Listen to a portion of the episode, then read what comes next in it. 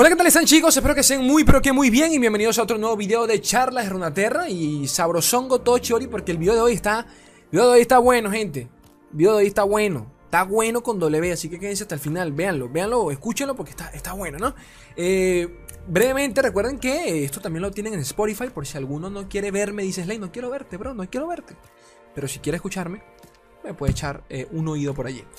El video de hoy, vamos directo al, al, grano, directo a lo bueno. Este Papito Swing, quizás le suene el nombre, Swing, ¿no? Quizás le suene el nombre. Y, por, y si no te suena, bro, yo no sé en qué mundo vives, pero bueno, Swing, este jugador de cartas pro de los pro y también creador de contenidos bastante conocido en la comunidad de Runaterra. Eh, tuvo una entrevista hace poquito con eh, Travis Bush, el, uno de los productores de Legends of Runeterra, y tuvieron una charla un poquito filosófica sobre el juego. ¿En qué sentido? Eh, vamos a leer un artículo, obviamente, sobre un resumen de esa charla que tuvieron en, un stream de stream. Eh, pero mucho, pero más allá de, estos de estas típicas charlas que tienen con los devs sobre esta carta está rota, eh, aquella no, aquella no, lo que sea, eh, tuvieron una charla un poquito más filosófica, es decir, se metieron más en tema de cómo, cómo Riot ve el juego, cómo lo, maneja con el tiempo, a nivel de nerfeo, no solo en base a números o a métricas, sino más bien en base, bueno, cuál es tu filosofía a la hora de retocar eh, alguna carta. Entonces, por eso creo que el contenido de hoy, rico, Shiori. Me callo un mundo para comenzar con esto. Vale, comencemos con esto y lo primero que tenemos por acá es sobre, eh, bueno, ya, les comenté que este señorito, ¿no? Es, es uno de los productores de lore. Y lo primero que empezaron a, platicar, a hablar, fue sobre eh, bufeos y nerfeos en campeones específicamente hablando, ¿no? Entonces, este, ¿dónde estamos? Ok.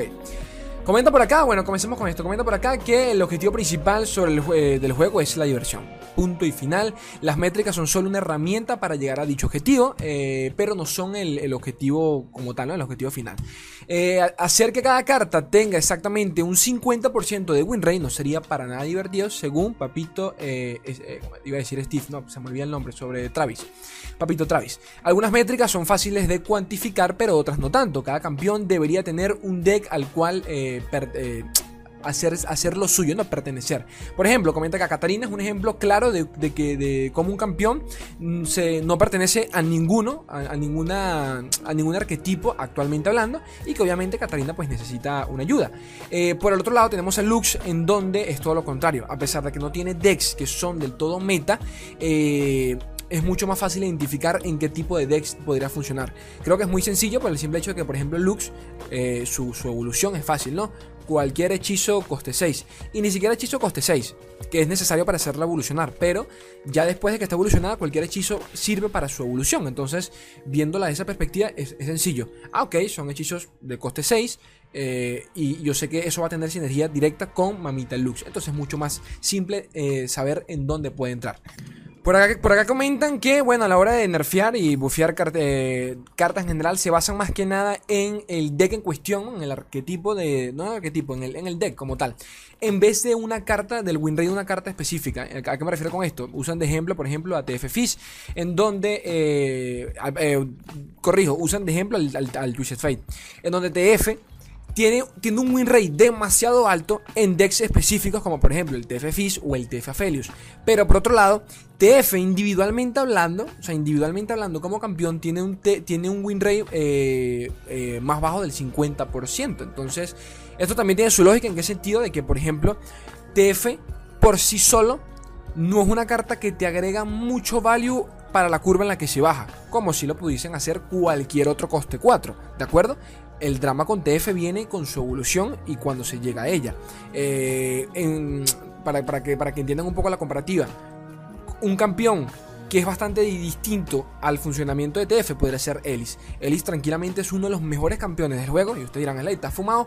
No, porque Ellis para la curva en la que se baja, Ellis no deja de ser un 2-3, coste 2, con temible y que de paso te invoca una araña en turno 2. Pero Ellis en turno 4, turno 5 es una carta de mierda no deja de ser buena, pero no es una carta que te va, que te va a quitar el sueño o te va a preocupar en ningún sentido como si lo TF, tanto en turno 4 como en turno 10. Allí va el temita de, qué, tan, qué tan problemático puede ser un campeón o no. ¿Qué más comentan por acá? En términos. Eh, ah, bueno, esto mismo, ¿no? Ellos piensan en términos de, de mazos y no de campeón, ¿de acuerdo? Eh, a ver, a ver. Un ejemplo de esto, y esto me gustó, esto que comentan acá, me gustó, tiene mucho sentido. Eh, tiene correlación con lo que dije, con lo que acabo de decir del, del propio TF. En donde, por ejemplo, eh, TF ha estado en, en mazos meta durante mucho tiempo, como por ejemplo el Kujar o el TF Swain, cosa que es muy cierta. Pero eh, eso, eso se debe básicamente a su flexibilidad, cosa que ya hemos hablado mucho en, en el propio, en, en, las propias charlas en donde siempre les digo, yo a TF realmente no lo nerfearía de, de ninguna forma. Si, si hay que nerfear algo es el kit que lo acompaña. Quizás a su hechizo, quizás a las propias cartas Aguas Turbias, a Targón, porque tiene mucha sinergia con él. Pero TF es una carta que está bien diseñada. TF no está roto en ningún sentido. TF, hablo del, del propio TF. Este. Balances posteriores, eh, sí, parches posteriores, este, eh, corrigieron, bueno, básicamente corrigieron un poco eh, la problemática con algunos de estos decks, como por ejemplo Making Rain, donde básicamente nerfearon esta carta y automáticamente dejó de verse, de, dejó de verse el TF Swain, desaparecieron las versiones, algunas versiones del Pirata Born eh, que llevan a Miss Fortune y por ende también llevan este hechizo eh, y también retocaron al Gohar, entonces automáticamente Gohar como que desapareció, ¿de acuerdo? Pero sin matar a TF, que es a lo que hoy. La problemática no son los campeones como tal. Y esto, esto lo tengo que decir ahora porque yo sé que muchos de ustedes se quedan solo con el título y creen. Porque la verdad, el 50% de ustedes ni siquiera ve un, ve un video completo, entonces de repente no escuchan mis opiniones. Pero el no, Fizz no es un problema. Fizz no es un problema. TF tampoco lo es. El problema es el kit que lo acompaña. Esto hay que decirlo, hay que decirlo porque, por ejemplo, nerf, eh, eh, nerfearon a, a, Papito, Papito Aphelios. Aphelios sigue bien. A Felios lo nerfearon y, ahora lo se utiliza más. Me cago en todo, por lo menos a nivel competitivo. Entonces, el problema no, es, no fue Felios. El problema es el kit del, de la maldita región que lo acompaña. Pero bueno. Este. Y bueno, comentan de que no solo es TF un, factor común en estos, en, en estos casos de, estos decks, ¿no? como el Gohar o el TF Swain. Sobre el timing, eh, o sea, determinar cuándo es un buen momento para retocar o no eh, alguna carta, algún mazo. No lleva una, una métrica específica para saber cuándo, pa, eh, una métrica específica sobre, o sea, para, no llevan un historial para saber si algún mazo, alguna carta ha estado rota por mucho tiempo, ¿de acuerdo? Eh, parte de esto se debe a que este, ellos ya saben cuál, eh, ellos ya tienen conciencia de que alguna carta puede estar un poquito muy overpower, pero la comunidad todavía no lo detecta. Un ejemplo de esto súper claro, y me encanta porque es totalmente cierto, a muchos se nos olvida, Draven es una carta jodidamente buena. O sea, a nivel de stats, Draven es una carta muy buena para la curva en la que se baja y por el simple hecho de que te genera un hacha en la mano, o sea que Draven no deja de ser un 4, puede, no deja de ser un 4-3 para cuando se baja, es casi imposible de que algo detenga Draven por lo menos en curva, ¿de acuerdo? Entonces comentan acá, por ejemplo, Draven inicialmente era un coste 3, 4-3 y la gente se le olvida esto. Draven era un 4-3 con ataque rápido y el funcionamiento era igual. Ahora, los desarrolladores ya sabían que era, el que era uno de los campeones más fuertes, pero curiosamente tenía un play rate muy bajo, o sea que era, era, muy era, era poco popular, irónicamente. Hasta que, bueno, ellos esperaron que eh, la comunidad como que entendiese el, el, potencial del campeón y Rakata. Llegó el hacha, lo nerfearon y pasó a ser un 3-3. Este parrafito me parece precioso eh, en todo el sentido, de verdad, porque nos habla mucho de, de cuántas cartas hay allí que están súper rotas y que, lo, y que las vemos. O sea, a nivel de stats las vemos y decimos, coño, esta carta está buena, pero, pero como que el meta no lo deja, qué sé yo. Cositas de la vida. También comenta por acá que le gustaría que cada campeón pues tuviese su momento de brillar en el juego, ¿no? A nivel de, competitivo. Un ejemplo de esto es que Vladimir por primera vez eh, pasa a ser un campeón competitivo eh, en toda, su, en toda su, historia del juego, ¿de acuerdo? Eh, que en su momento, cuando, cuando en su momento durante la beta, el mayor problema de Vladimir y de Brown, porque tienen mucha sinergia, era realmente, primero, las, los, eh, ¿cómo se dice? Las retiradas. Te, te, te retiraban a, Brown ya casi a punto de evolucionar, o qué sé yo, re, recontrabufiado, te lo retiraban y perdía todos sus bufos. Muchas de las cartas de Vladimir dependen de los bufos, entonces en aquel entonces retiradas era un problema, y la propia eh, Isla de las Sombras te lanzaba una ruina y ¿qué hacías con Vladimir? Absolutamente nada. Entonces, por primera vez, pues, el, meta le ha permitido un poco, ya ustedes lo saben por los meta report que les he traído, ya lleva dos semanas eh, siendo uno de los campeones, por lo menos, en el top 10 de los más populares, lo cual eh, es bastante. Para Vladimir es bastante. ¿Qué más comenta por acá? Este, también le gustaría que existiese una rotación natural en donde cada campeón pues pudiese entrar en el meta y salir de él, ¿no? O sea, tener su momento de brillar y salir.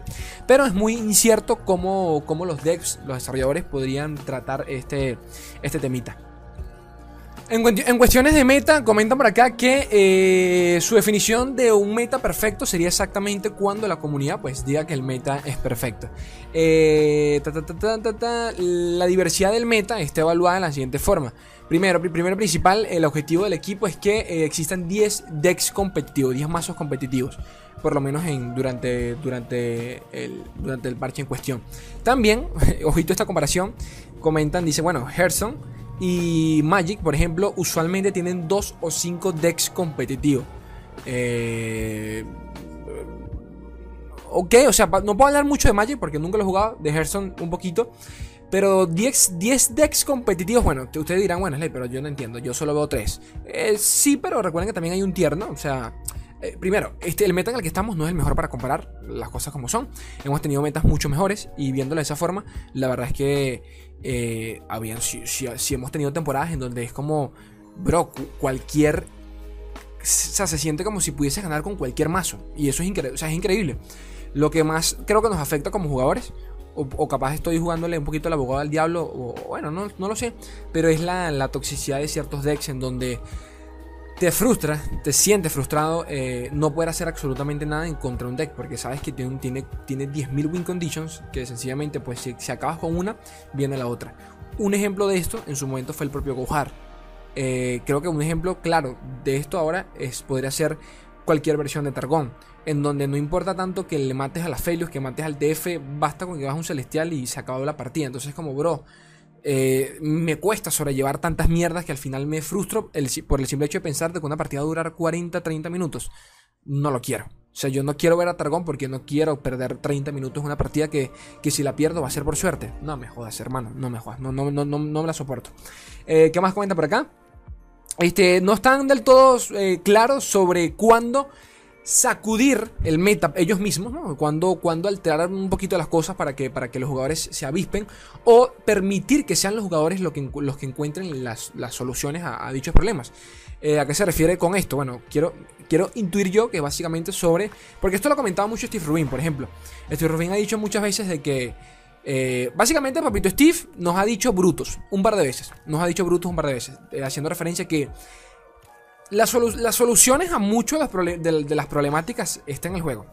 Ya hay decks que son metas, solo que nadie los ve o nadie los conoce. ¿De acuerdo? Pero están allí y pueden ser decks que, bien utilizados exploten. Un ejemplo de esto, TF fue uno de esos. Tardó, o sea, tardó que el meta evolucionase un poco y que llegásemos a, esa, a ese... Por ejemplo, el temita de los, de los pez burbuja.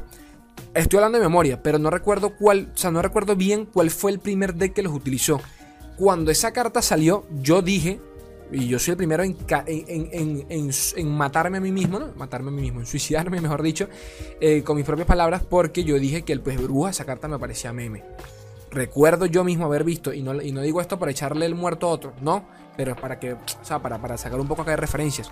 Recuerdo ver Swing, y Swing también lo comentó. Él, mismo pensó, coño, esta carta yo la veo, yo la veo meme. Y, es que ahora tú ves la carta, ya porque ese tipo de cartas ya existen, ¿de acuerdo? Ya existen en, el juego. O sea, esa mecánica de, bajarle el costo a una carta en base a otra acción ya existe en el juego y, rara vez son meta. Entonces es un poco fácil predecir cuándo algo va a ser o no. Eh, pero bueno, después salió, se salió un poco de control. Empezó con Targon, se utilizaba con el TF Aphelios. Ahora salió Fist TF y lo explota aún más. Entonces, eh, pero la, la carta estuvo allí y no se explotó hasta tiempo después. Gohar fue exactamente igual. Gohar salió de la nada, el Gohar ya estaba. No, que la carta es recontra meme. Eh, me acuerdo que Swing, que Swing se inventó un masito por allí, pero no dejaba de ser meme. Hasta que llegó la versión, no recuerdo exactamente quién fue el, jugador que trajo la versión que todos conocemos. Y rompió el meta en todos los sentidos, pero lo rompió. O lo agarró y lo rompió. Entonces, eh, ojito, Ojito, por eso hay que inventar, gente. Que hay que sentarse a, a craftear qué cosa, qué cosa podría funcionar. Por acá comentan algo sobre el Sharpness que vendría a ser como la, la ¿cómo decirlo? La como lo traduzco yo para dar un poquito de contexto sobre qué tan, qué tan justo se sienten ciertos decks o cartas, ¿no? Ellos comentan de que, por ejemplo, eh, piensan mucho en, la... Eh, creo que Charnes, la traducción es nitidez por allí. Eh, piensan mucho en, eso, en la transparencia de, algún, de algunos mazos. Por, un ejemplo de esto es sobre qué tan mal eh, se, siente un jugador a la hora de enfrentarse a dicho, dicho mazo, ¿no? Entonces, eh, internamente me imagino yo que realizan, comenta acá, pues, que realizan encuestas en donde le preguntan, eh, donde se preguntan qué tan frustrante se siente, se sintió jugar en contra de dicho deck. un ejemplo de esto. es Real, pre-nerf, ¿de acuerdo? No el es Real que conocen, el de la beta. El de la beta, chicos, el de la beta, ¿cómo decirlo? Por, si alguno no se recuerda, pero el de la beta, cada vez que lanzabas un hechizo, cualquier hechizo te infligía dos daño al nexo enemigo, ¿de acuerdo? Y la evolución eh, también era, era, un poco distinta. Entonces, eh, era un OTK, tan simple como eso. El real de la, de la beta era OTK a morir. Entonces, eh, comentan de que, bueno, el real pre-nerf nunca tuvo un win rate demasiado alto, pero, ojo a esto, lo retocaron sencillamente porque se sentía demasiado, demasiado mal jugar en contra de él. Precisamente por el hecho, él, acá mismo lo comenta, de que pasabas de 20 de vida a 0 en un hijo de puta turno. Lo cual es totalmente cierto. El Carmes Real fue un deck competitivo. Que esto es curioso porque acá comenta él, el Real nunca tuvo un rey muy alto. Ok, eso está bien en el ladder. Porque en el competitivo, de los tres decks que te llevabas, a juro, uno tenía que ser Real Karma obligatoriamente uno tenía que ser es Real Karma. O sea que eso te habla mucho de que, bueno, este. Nada, lo retocaron para que no sea tan, tan hijo de puta. Y es, verdad, porque el Real de hoy en día te puede seguir jodiendo por, eh, por, su evolución, pero sinceramente hablando, ya no te, ya, no te cierra la partida en, una, en, un turno. Eh, Fiora, ojito a esto, Fiora ya está en el radar. Básicamente, Fiora. Eh, comentan acá de que debido a los últimos cambios en el meta, pues Fiora ya se encuentra en el radar de eh, nerfeiños. Curioso, visto, visto lo que varios de ustedes me han comentado por Gisley, cómo, cómo, cómo se nerfearía. Y yo comenté, bueno, a mi Fiora, eh, o sea, Fiora, ¿qué fue lo que les comenté yo? Que se me olvidó. Fiora realmente siempre, siempre ha estado en el meta. O sea, Fiora siempre ha sido meta. O sea, ya sea con el Bannerman, ya sea con. con sí, con el Bannerman. Este. Con eh, las, las primeras versiones de los Scouts. Eh, luego luego eh, tuvimos el Fiora Standalone. Ahora tenemos el, Fiora con Churima. Este, ahora tenemos el definitivo, que es el, jefe final, que es Fiora Chen. O sea que hay un temita allí con Fiora que quizás habría que retocarla. ¿De qué manera? La vida, aumentarle la, la condición de evolución. Ustedes me comentarán ahí abajo ¿Qué onda? ¿Qué tal? Continuamos y tenemos por acá sobre unos comentarios sobre eh, Papito TF Fizz. Ojito a esto, ojito a esto. Porque lo comparto en, lo comparto en menor o en mayor medida. Sí, lo comparto más o menos. Escuchen esto. Este comenta. TF eh, ha tenido un play rate, eh, una, popularidad, una popularidad demasiado alta, es cierto, pero eh, no tan alta como las pues se, suele ver en las redes, ¿no? En base a los, a los, en base a los, a los memingos, ¿no? Como quien dice. Otros decks han tenido, ¿cómo, ¿cómo, decirlo? Han tenido pick rate mucho más alto, mucho más alto, del 18-19%, ¿ok? Este, un ejemplo de esto es que, bueno, el, deck como tal requiere bastante skill, cosa que es muy, pero que muy cierto. Saber eh, eh, contra. ¿Cómo decirlo? Saber si te apuestas más al TF, si apuestas más a los elusivos o al propio Fizz, según el deck que tengas en contra, sabiendo eh, cómo te pueda counterear. TF no es un deck para nada fácil, para nada fácil. Eso, yo, no se, eso, yo no se lo quito en lo absoluto. Este es un deck que realmente requiere mano. Y se los digo que, yo poco, lo, poquísimo lo he jugado. Poquísimo lo he jugado. Este. ¿Qué más, qué más, qué, más comenta por acá? Eh, nada, es solo, solo que bueno, está, tiene, muchas, mucha presencia en, el ladder quizás y en el competitivo, pero de, más alto nivel, ¿no? Entonces se suele ver mucho y por eso allí un poquito la queja. Aún así, mi opinión sigue siendo... Eh, es que esto es curioso porque cuando me quejo de este deck en general, que ustedes saben muy bien que si yo me quejo de algo, eh, me quejo de Targón. Ojo, me quejo de Targón y no de, y no de ni, de Papito TF ni de Fizz. Pero es curioso porque al TF Fizz se le han buscado 10.000 counters. El problema siempre viene cuando, coño, el meta está tan triangular, tan cerrado, la recalcada concha de tu hermana, que solo te permite llevar 3, 4 decks y variantes de ellos para poder, ¿sabes? Para poder curviarte cualquier tipo de, de cosa que te puedan sacar por allí, que es lo que más quizás nos afecta, o por lo menos a mí personalmente me frustra a la hora de ir a un torneo y decir, bro, no quiero ir con Targón. O sea, me gusta Targón, pero coño, no quiero ir con el mismo deck de, siempre, bro. Estoy, estoy, re quemado, ¿saben? Eh, y, y Fistefe. O sea, para mí Fistefe no, no es un drama. Porque yo sé que hay counters de, de está Lisandra, está el, nuevo hechizo del, ritual de la furia. sí, ritual de la furia de, de, Nasus. O sea, hay mil formas de buscarle el cierre TF Fizz. De verdad que sí. Pero no puede. O sea, es complicado porque, coño o me, centro en Targón, o me centro en Fizz, o me centro en, en. O sea, a lo que me refiero. Pero bueno. Eh, sobre TF, ojito a esto, sí considera que TF ha, sido, ha estado fuerte por muchísimo tiempo.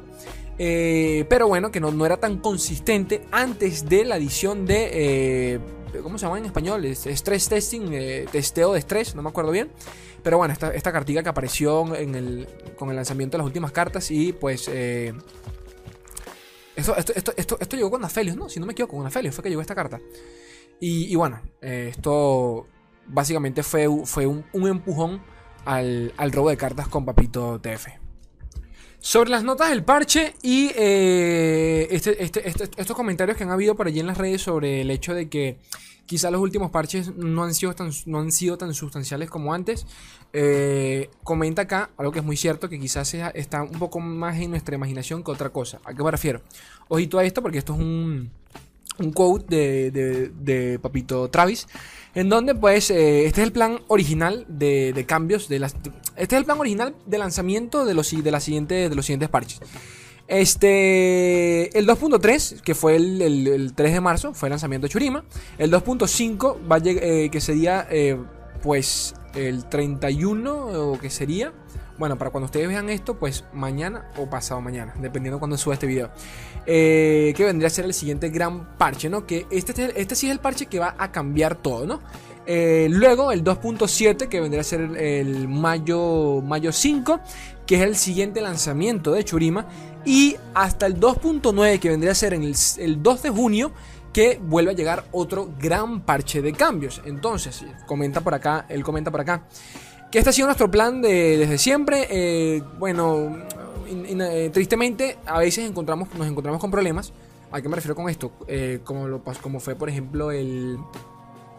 Su madre, la Gran Plaza, por ejemplo, o ciertas cartas que están siendo muy problemáticas y tienen que nerfearlas antes de tiempo.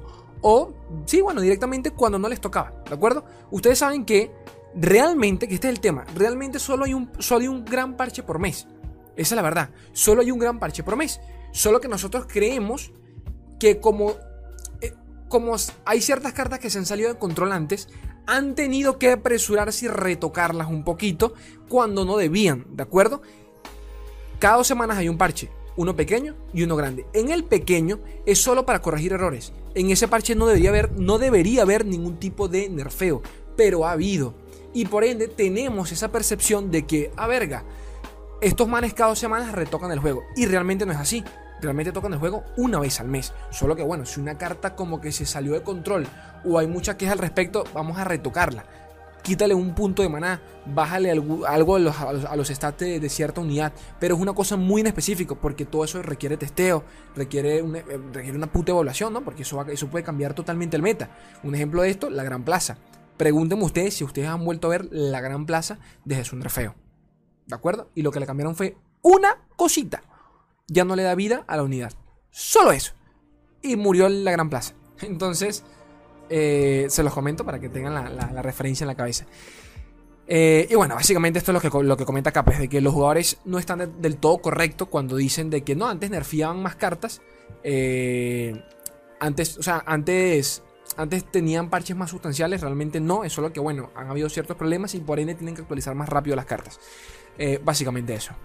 Pero, a pesar de todo lo que acabo de mencionar, y bueno, que fue, básicamente lo, que lo, mismo que él dijo, eh, sí comentan por acá de que eh, ya empezaron las conversaciones sobre eh, cómo van a retocar los siguientes parches, o sea, cómo, cómo hacer el lanzamiento de esos parches, qué tan sustanciales tienen que ser, porque definitivamente pues se, están dando cuenta que no les está funcionando del todo el, plan, que, el plan de lanzamiento que tienen, que tienen justo ahora, ¿no? se sienten orgullosos sobre, por ejemplo, que durante el seasonal de los monumentos de poder, 10 de 10 de 12 decks que se utilizaron fueron totalmente únicos, ¿de acuerdo? Alrededor de los ganadores que hubieron.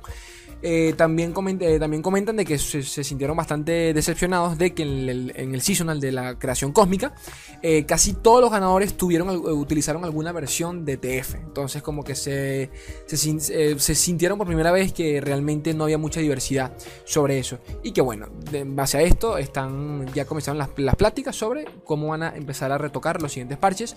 Pero que bueno, obviamente eso, eso les llevará un tiempo para que lo puedan compartir con nosotros.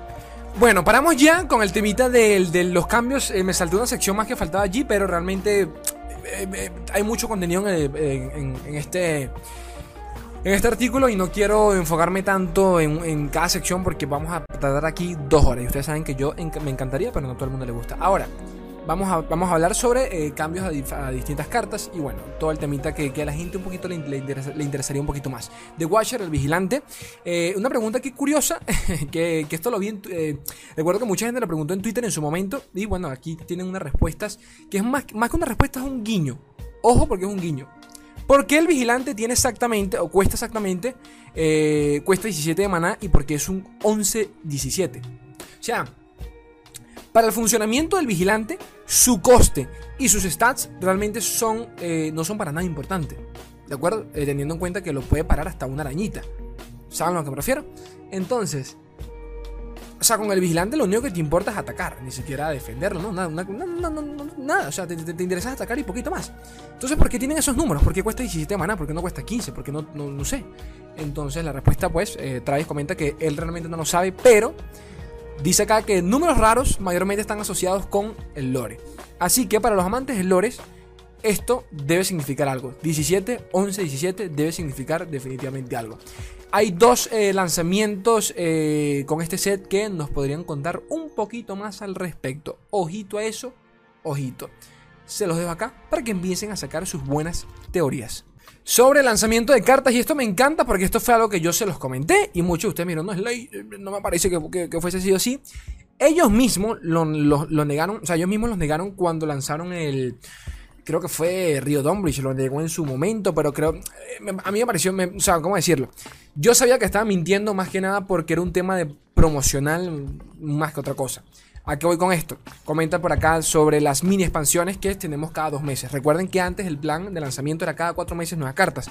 Ahora realmente tenemos cada dos meses nuevas cartas. Solo que esto para ellos les, ha sido un poquito problemático porque, imagínense ustedes, Churima ya estaba diseñándose desde antes del lanzamiento del juego que esto no es nada nuevo. Yo mismo se los he comentado en un montonaco de videos de que estos tipos tienen ya eh, las siguientes dos regiones, ya la, tienen, ya, ya la están trabajando, ¿de acuerdo? Ya hay contenido para el juego de aquí al 2020, finales del 2022, muy seguramente. Entonces, a lo, a lo que voy con esto es que... Eh, para cuando estaban diseñando a Churima y todos sus campeones, eh, pues ya tenían para, para, para, aquel entonces, tenían este plan de lanzamiento de cada cuatro meses. Y ya se estaban enfocando en ese. Los planes cambiaron debido a que los jugadores pues dijeron, Brosito, no nos gusta esperar cuatro meses, porfa, reduce un poquito allí. Y eh, pues pasaron al de dos meses, que a mucha gente le gustó. Pero eh, eso les costó un poquito porque no supieron cómo dividir un poquito la región. a Felios, por ejemplo, a Felios, a Felios que fue algo que yo se los, se los comenté, Afelio se suponía que iba a salir con, el lanzamiento de Churima. Sencillamente que pues ellos, eh, aquí mismo lo comenta de que tuvieron que sentarse a ver cómo, cómo hacían recortes para que se sintiese todo natural, pero que bueno, quizás, eh, quizás se siente todo un poco apresurado o, presionado, ¿no? Porque realmente Afelio se lo hace poco, ahora tenemos a Sir, eh, pero bueno, que están trabajando un poquito eso para que, para que sea más limpio como quien dice. Ojo a esto, ojo, porque esto es candela. Entonces, candela parejo, ¿ok? La décima región, todavía no sabemos cuál va a ser, pero, papito, aquí Travis, entre comillas, está confirmando de que solo van a haber 10 regiones en el juego. Ojo a esto. Obviamente que estos son planes, quiero que entiendan, porque yo, no es por nada, no se ofendan, pero el 99% de ustedes se toma todo de manera muy literal. Esto no dejan de ser planes. De aquí a un año, capaz lo que Travis diga valga mierda. Tan simple como eso. Los propios chicos de Riot han, cambiado un montón de planes, no tanto en, en lore, sino en LOL, que es un juego 10.000 veces más grande y mucho más problemático, ¿de acuerdo? Entonces, por acá está confirmando de que solo van a haber 10 regiones en el juego, pero eh, a pesar de que muchos creen que la siguiente va a ser el vacío por la relación de que tiene con Churima y por ciertas cositas que se, que se han filtrado por allí, guiño guiño, la verdad es que él comenta de que hay muy pocos campeones en el vacío y que eso sería problemático a futuro porque los siguientes lanzamientos de campeones, eventualmente, por ejemplo, algún campeón que no tenga absolutamente nada que ver con el vacío, lo van a tener que incluir en dicha región. Y eso podría ser quizás un poquito problemático a la hora de diseñar eh, eh, el campeón en cuestión. Un ejemplo de esto eh, Kindred. Kindred la metieron en Isla de las Sombras más que nada por un, por un tema de temática, porque es la muerte en sí. Pero Kindred con Isla de las Sombras no tiene absolutamente nada que ver, ¿de acuerdo? Pero esto, esto, son palabras pesadas. Palabras pesadas, porque ya, ya, ya están marcando un poquito los límites de que, ok, queremos que solo sean 10 regiones. Porque si marcan el límite con 10 regiones, eso significa que vamos a ver cómo van a ser las rotaciones de cartas futuro en base a 10 regiones, ¿de acuerdo? ¿Cuántas regiones van a quedar viables para el, para el competitivo, por ejemplo? O sea, eso, eso me, me, me, puso a pensar. Me puso a pensar bastante. Ojito a eso. Ojo a esto también porque está bastante bueno. Están hablando, eh, por, por, primera vez estamos escuchando el tema de las rotaciones de otra persona que no sea Papito Steve Rubin ni Rio Dombridge. Verga, me Pero bueno, básicamente comentan de que Internamente están hablando mucho sobre este temita. El hecho de que otros juegos de cartas tengan rotaciones no significa de que lore eh, lo vaya a tener también. Entonces, ¿por qué comento esto por acá? Eh, básicamente, Papito Travis dice de que están, están viendo cómo, cómo pueden solucionar este temita, pero eh, no tienen por, pero, pero que bueno, si la solución es realizar rotaciones, pues eventualmente se hará. Pero de que realmente su objetivo es que eh, que, que, todos los campeones sean jugables, ¿de acuerdo? ¿En qué sentido? Comenta acá con un ejemplo. Coño, sería muy triste de que yo siendo, fue, yo siendo main Yasuo, que me gusta tanto Yasuo, en un futuro, eh, pues Yasuo me lo quiten de la rotación y no puedo utilizarlo, qué sé yo, durante un año, por ejemplo, o durante algunos meses. Sería bastante deprimente para algún tipo, para algún tipo de jugador.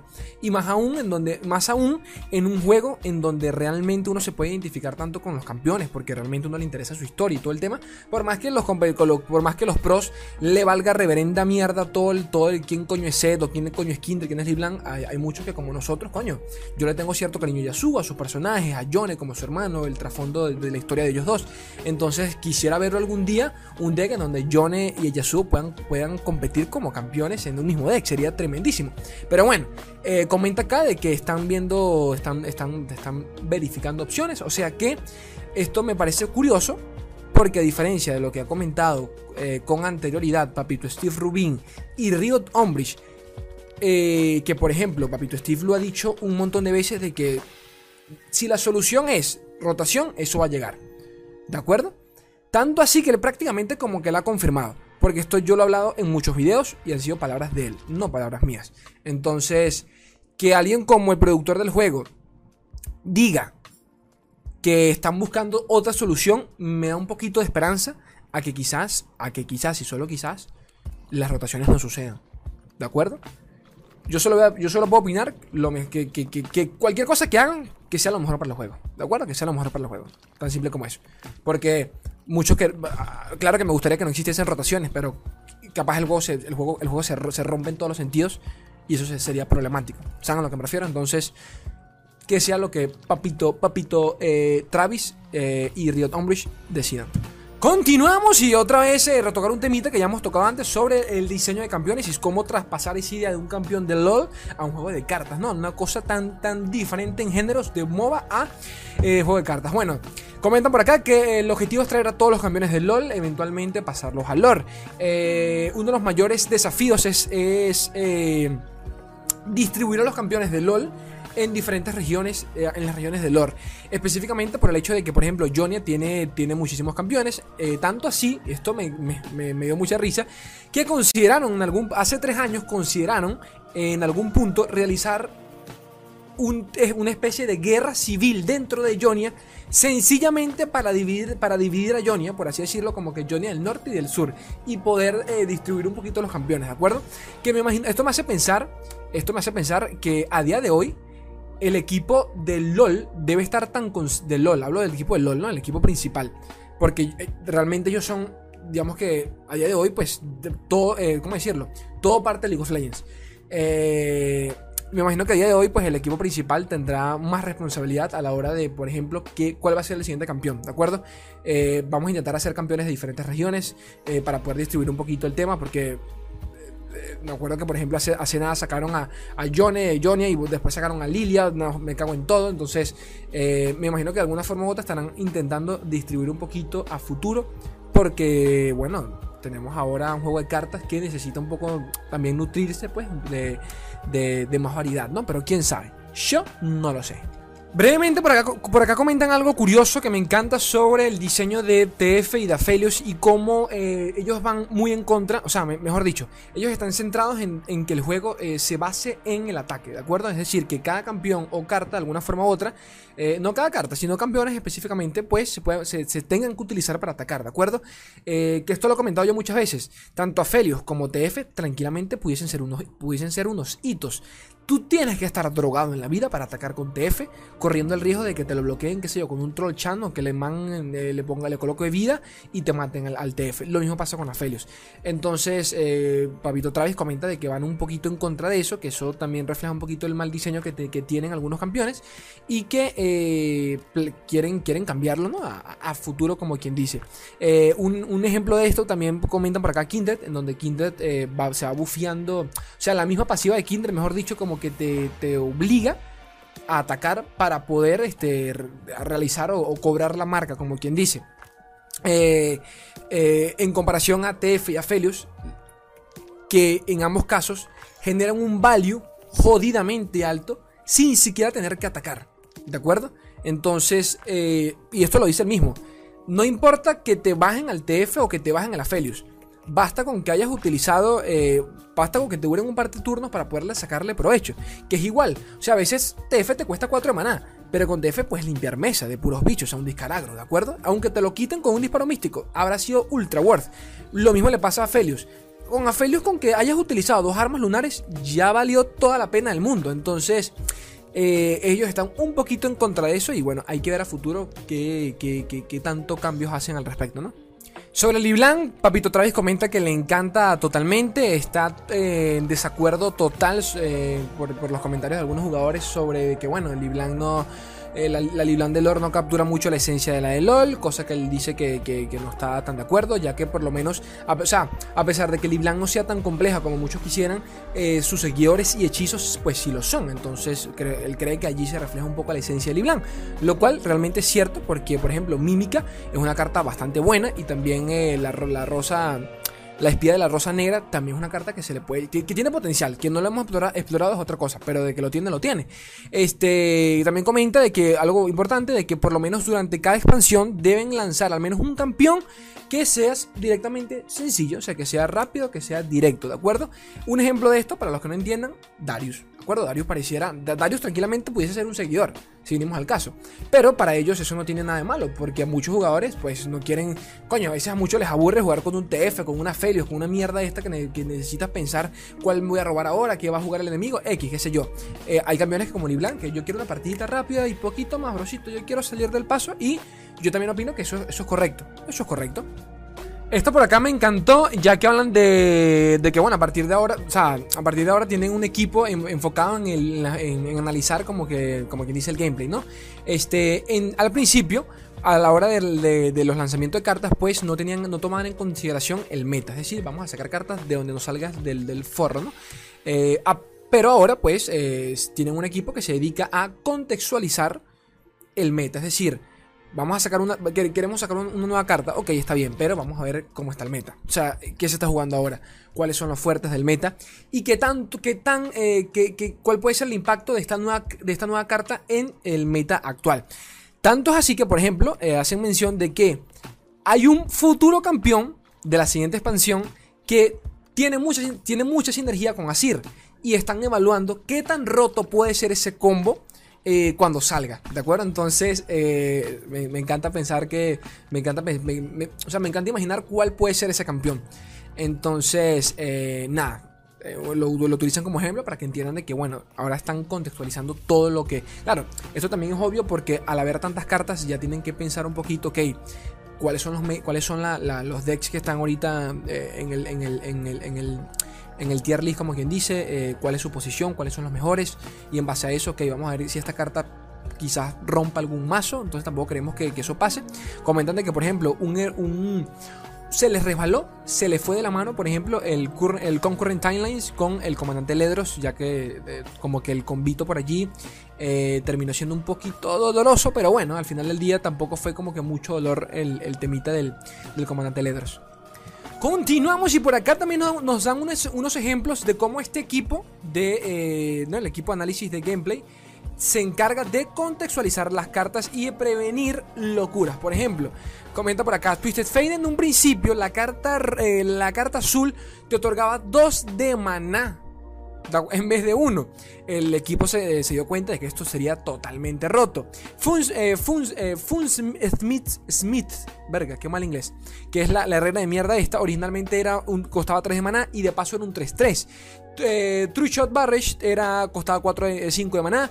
La Legion Drummer eh, tenía, costaba 3 de maná y de paso era un 3-3 que otorgaba todas las unidades más 1 y Overwhelm, o sea, arrollar eh, cada vez que lanzabas, que, que un hechizo, la recalcada concha de tu hermana. Aphelios, originalmente Severum, su Severum, el arma lunar, lo otorgaba de manera permanente más 2 y 2 y robo de vida a cualquier unidad. Hermanito, pero ¿qué me estás en ¿Qué me estás contando? Menos mal que hicieron este team de, analíticos porque me cago en todo. Esto por acá me encanta, eh, ya que dicen de que de vez en cuando el equipo de lore pues hace torneos internos y eh, eh, hacen torneos internos con material de prueba, ¿no? Es decir, cartas que no, que no hemos visto nosotros. Y hacen mención de que uno de los que llevó al TF con, con, la carta azul que te da dos de maná terminó dominando todo el torneo. Pero bueno, eh, también comentan de que el diseño del, del, del, maná de hechizos a veces se les vuelve un poquito complicado a la hora de eh, como que retocar, eh, crear nuevos, nuevos, hechizos, ¿de acuerdo? Porque no saben cuándo se les puede salir de control. con este, con este, con este, debido al hecho de que exista un mana extra dedicado exclusivamente a los hechizos, ¿de acuerdo? Entonces, bueno. Y bueno, gente bella, básicamente eso es todo. Como siempre, eh, quiero saber qué piensan ustedes, que es lo importante acá. Quiero leer sus comentarios. Todo esto lo van a tener abajo en la descripción.